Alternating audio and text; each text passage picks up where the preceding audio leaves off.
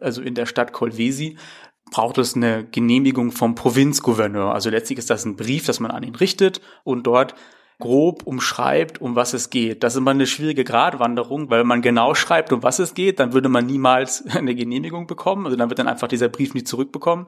Trotzdem muss man auch ein paar Informationen reinbringen. Das heißt, dieses Projekt Mutoshi zum Beispiel, was ich mir da angeschaut habe, das habe ich dann schon auch explizit erwähnt, aber es stand jetzt nirgendwo im Text, dass ich mir im Detail anschauen möchte, wie es denn mit dem Problem der Kinderarbeit und sowas zum Beispiel aussieht. Und das macht man dann einfach.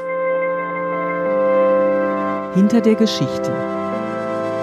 Der wöchentliche Podcast für Freunde der Zeit.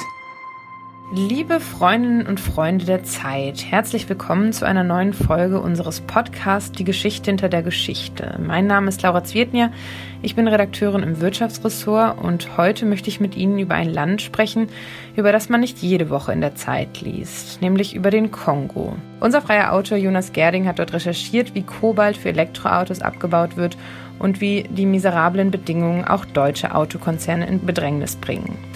Ich bin jetzt mit Jonas Gerding am Telefon verbunden, um mit ihm über seinen Text und die Recherche zu sprechen. Hallo Jonas. Hallo Laura. Jonas, du hast ja diese Woche einen großen Text für uns über den Kongo geschrieben, und zwar über ein Thema, von dem man hier zwar schon gehört hat, aber so genau wissen viele darüber noch nicht Bescheid. Der Kobaltabbau im Kongo.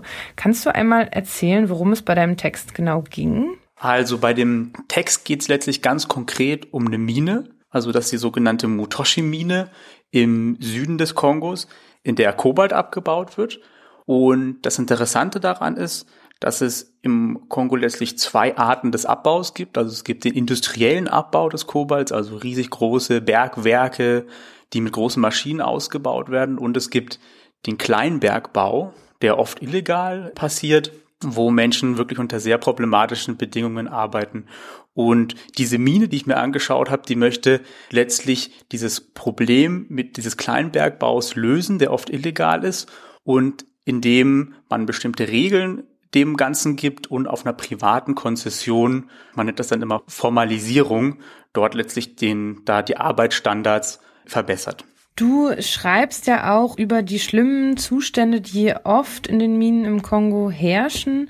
Aber, und das fand ich besonders interessant, du schreibst auch über eine Debatte, die in den letzten Wochen hier in Deutschland geführt wurde, nämlich über die Frage, wie sehr auch deutsche Unternehmen für Menschenrechte garantieren müssen in den Ländern, aus denen sie zum Beispiel Kobalt importieren. Worum ging es bei dieser Debatte genau? Also in dem Beitrag mache ich das so, dass ich einmal zeige die Probleme, die es eben heute schon gibt. Da gibt es viele Berichte von Menschenrechtsorganisationen. Da gehört zu, also Amnesty International beispielsweise, die haben nachgewiesen, wie systematisch Kobalt aus diesen illegalen Minen bei Autobauern landet. Das sind Minen, in denen es Kinderarbeit gibt. Das sind Minen, in denen schwangere Frauen tätig sind. Also riesengroße Probleme. Das ist jetzt so die eine Seite. Und jetzt haben wir uns aber auch angeschaut, was das jetzt eigentlich auch mit der deutschen Gesetzgebung zu tun hat. Und bisher ist es eigentlich so, dass auf einer Art Freiwilligkeit beruht. Man muss das so vorstellen, dass ein deutsches Unternehmen, deutscher Autobauer, der bezieht selber keinen kein Kobalt direkt aus dem Kongo, sondern das ist eine relativ lange Lieferkette. Also der wird von einem Batteriezellenhersteller sich die Batteriezellen für seine Autos besorgen. Der Batteriezellenhersteller selber hat aber auch nicht im Kongo eingekauft, sondern auch wieder von einem Rohstoffhändler. Und der Rohstoffhändler ist derjenige, der vor Ort eingekauft hat. Und vor Ort ist auch nochmal sehr unübersichtlich. Da gibt es auch noch kleinere Händler. Also eine sehr komplizierte Kette. Und bisher ist es gesetzlich so, dass Unternehmen, Autobauer in Deutschland einfach sich darauf verweisen kann, dass es eine sehr lange Lieferkette ist und er das nicht im Detail alles überblicken kann und damit zumindest rechtlich auf deren Ebene raus ist. Ich meine, moralisch ist das eine ganz andere Frage. Und da kommt eben gerade Bewegung ins Spiel. Da gibt es ein Gesetz, was zurzeit angestoßen wird, der nationale Aktionsplan äh, Menschenrecht und Wirtschaft. Und das ist ein Gesetz, was dazu führen könnte, dass die Unternehmen auch in Deutschland zur Rechenschaft gezogen werden könnten für das, was in den Lieferketten passiert. Das fand ich total interessant und einen anderen Aspekt, den du schilderst, aber auch, nämlich, dass die deutschen Autokonzerne gerade dadurch auch in, in Bedrängnis geraten, dass Kobalt ja vor allem jetzt auch für Elektroautos gebraucht wird. Ja eigentlich ein Produkt, was jetzt Menschen kaufen, die an Nachhaltigkeit interessiert sind oder äh, wo man jetzt davon ausgehen kann, dass sie sich zumindest jetzt fürs Klima interessieren und vielleicht dann eben auch für Menschenrechte in anderen Ländern. Und ist das dann auch so eine Sorge, die äh, was damit zu tun hat, dass diese Debatte jetzt auch vielleicht von Autokonzernen selbst geführt wird oder gar nicht? Also ich finde das ein, eh ein spannender Punkt, weil ich meine, in erster Linie ist ja ein ist ja das E-Auto angetreten, nicht um Probleme wie Menschenrechte in der Lieferkette zu beheben, sondern um ja möglichst CO2-arme Mobilität zu ermöglichen. Und man könnte sagen, okay, daran messen wir eben auch E-Autos. Aber das ist natürlich für so ein Unternehmen total schwierig. Also gerade wenn man so ein Auto vermarktet, dann muss ich nur die aktuellen Werbungen anschauen. Da geht es immer um eine viel größere Message. Da geht es darum, wir haben hier ein Auto der Zukunft. Das ist nachhaltig, das ist sauber. Und dann plötzlich muss man dann auch die Frage stellen, wie das Ganze eben mit Menschenrechten aussieht in der Lieferkette. Und das bereitet Unternehmen plötzlich Kopfzerbrechen bezüglich Fragen, die man sich vorher nicht gestellt hat, weil ein normales Auto ist ja auch voller Rohstoffe. Nur, ja, bisher hat sich da keiner groß irgendwie drum Gedanken gemacht, wo die eigentlich herkommen. Es ist ja nun nicht so, dass man jeden Tag als deutscher Journalist in den Kongo fährt. Und so wie ich das verstanden habe, machst du das jetzt auch nicht jeden Tag. Wie bist du denn überhaupt auf die Idee zu dieser spannenden Recherche gekommen? Also ich selber beschäftige mich schon länger, also mit dem Kongo. Ich habe das Land schon ein paar Mal bereist in den vergangenen Jahren und hatte deshalb ähm, das Thema ja im Hinterkopf. Ich fand das immer total spannend. Das ist ein riesen Zukunftsthema. Also man muss nur die Zahlen anschauen, um zu sehen, wie, wie wichtig dieser Rohstoff einfach in den nächsten Jahren wird und auch heute schon ist. Und ich hatte vor einem Jahr schon angefangen für ähm, eine kleinere Wirtschaftspublikation mich mit dem Thema E-Mobilität auseinanderzusetzen und auch viel mit dieser Rohstofffrage. Das waren Themen, die ich jetzt von hier aus in Deutschland gemacht habe. Ich habe dann Telefonate geführt und war in Berlin auf einer Konferenz, also über das Thema Kobalt. Und dort wurde eben jene Mine vorgestellt, natürlich mit ganz tollen Worten, wie man hier das Problem mit der Kinderarbeit in den Griff bekommt. Und da war jetzt das Interesse da. Da habe ich mir gedacht, das ist eigentlich ein Thema, was mich die ganze Zeit schon fasziniert, was ich für total wichtig halte, aber mir hat es bisher an einem Zugang gefehlt und hatte dann letztlich auch das Glück gehabt, dass ich unterstützt wurde auch mit einem Stipendium von Netzwerk Recherche und hatte dadurch die Möglichkeit, dann eben so eine doch recht aufwendige Reise auch zu finanzieren. Also zu dem Zeitpunkt selber war ich schon im Kongo. Ich hatte die äh, Monate davor von dort aus berichtet gehabt und hatte dann aber die Möglichkeit, nochmal eine längere Reise anzutreten, in den Süden des Landes zu fliegen. Also über Landwege geht es aus Sicherheitsgründen zum Beispiel gar nicht. Es ist relativ teuer auch einfach vor Ort zu sein, weil einfach aus Sicherheitsgründen muss man dann in besseren Hotels übernachten. Transport ist alles nicht ganz einfach und alles dauert einfach sehr lange. Genau. Du hast jetzt gerade schon zwei ganz interessante Sachen erwähnt, nämlich zum einen arbeitest du ja als freier Journalist, das hatte ich eingangs schon kurz gesagt. Du hast uns deinen Text ja auch erst angeboten, als du schon wieder hier warst und Reisen in den Kongo sind ja, wie du schon gesagt hast, ziemlich aufwendig und teuer. Du hattest jetzt das Stipendium. Wie war das? Also hast du dich dafür einfach beworben? Ist das was, womit es üblich ist, wenn man als freier Autor arbeitet, dass man sich solche Stipendien suchen muss? Wie war das bei dir?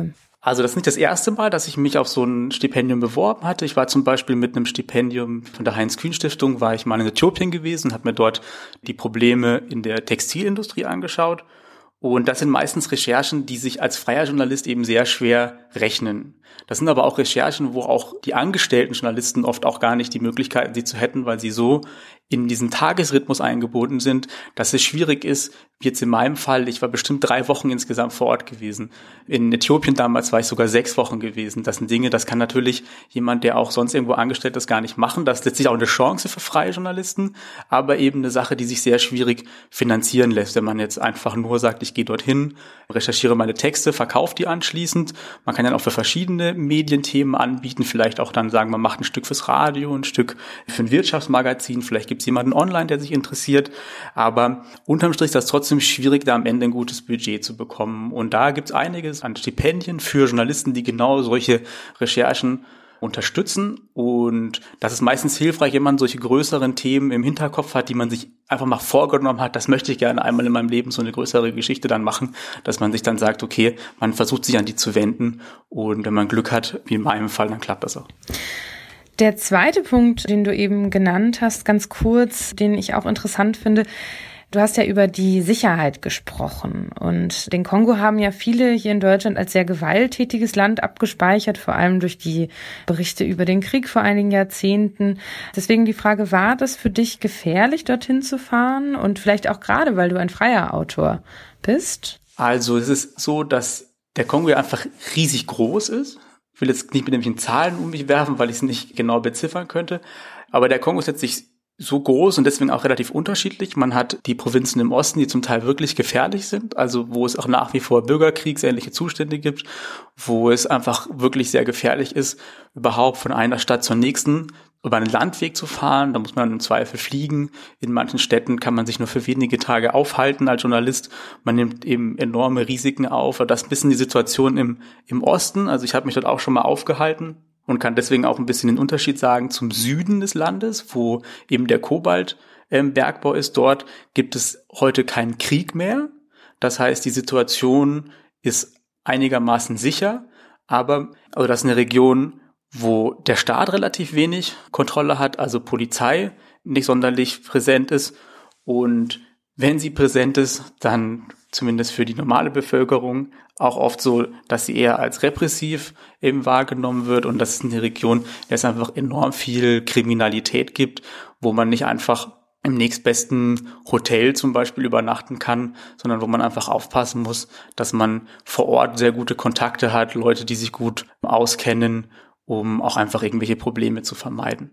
Ja, weil wenn ich jetzt zum Beispiel in eine Region fahre, die gefährlicher ist, dann gibt's hier bei uns bei der Zeitung ein Sicherheitsprotokoll. Ich habe dann immer irgendeinen Ansprechpartner in der Redaktion. Natürlich kann der mich jetzt nicht in Sekundenschnelle irgendwo rausholen, aber vom Gefühl her ist das schon immer ein Ansprechpartner. Du bist dann schon komplett auf dich alleine gestellt in solchen Situationen?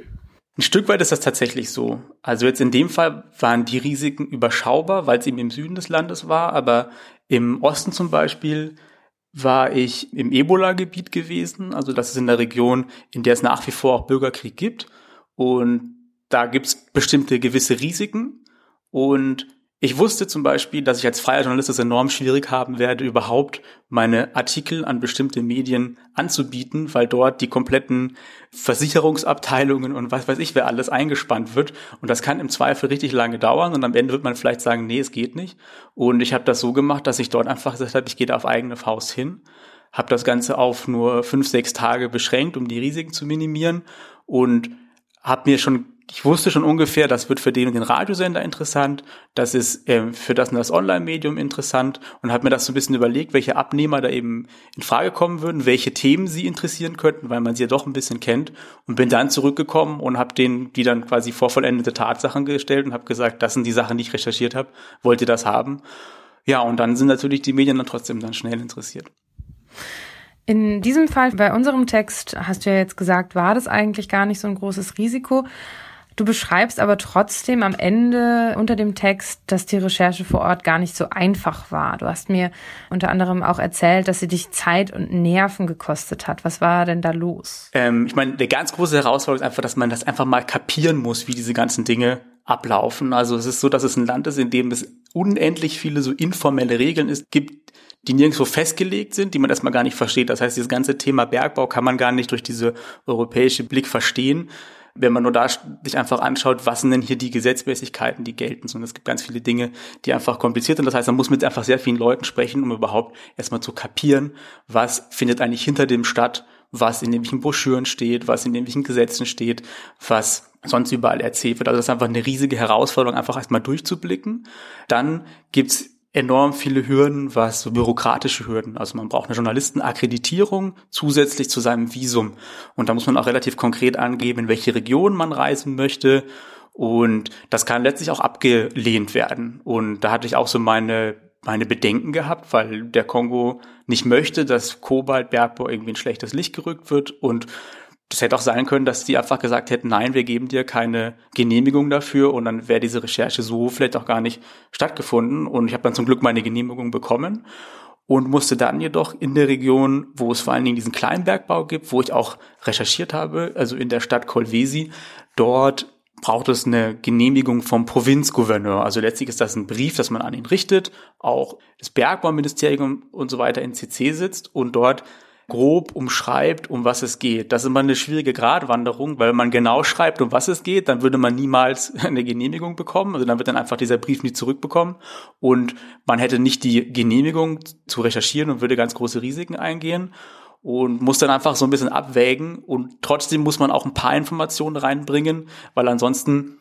wird dieser Gouverneur sich auch denken, okay, dem vertraue ich ja gar nicht, der beschreibt mir ja gar nicht, was er vorhat. Das heißt, dieses Projekt Butoshi zum Beispiel, was ich mir da angeschaut habe, das habe ich dann schon auch explizit erwähnt, aber es stand jetzt nirgendwo im Text, dass ich mir im Detail anschauen möchte, wie es denn mit dem Problem der Kinderarbeit und sowas zum Beispiel aussieht. Und das macht man dann einfach, wenn man vor Ort ist.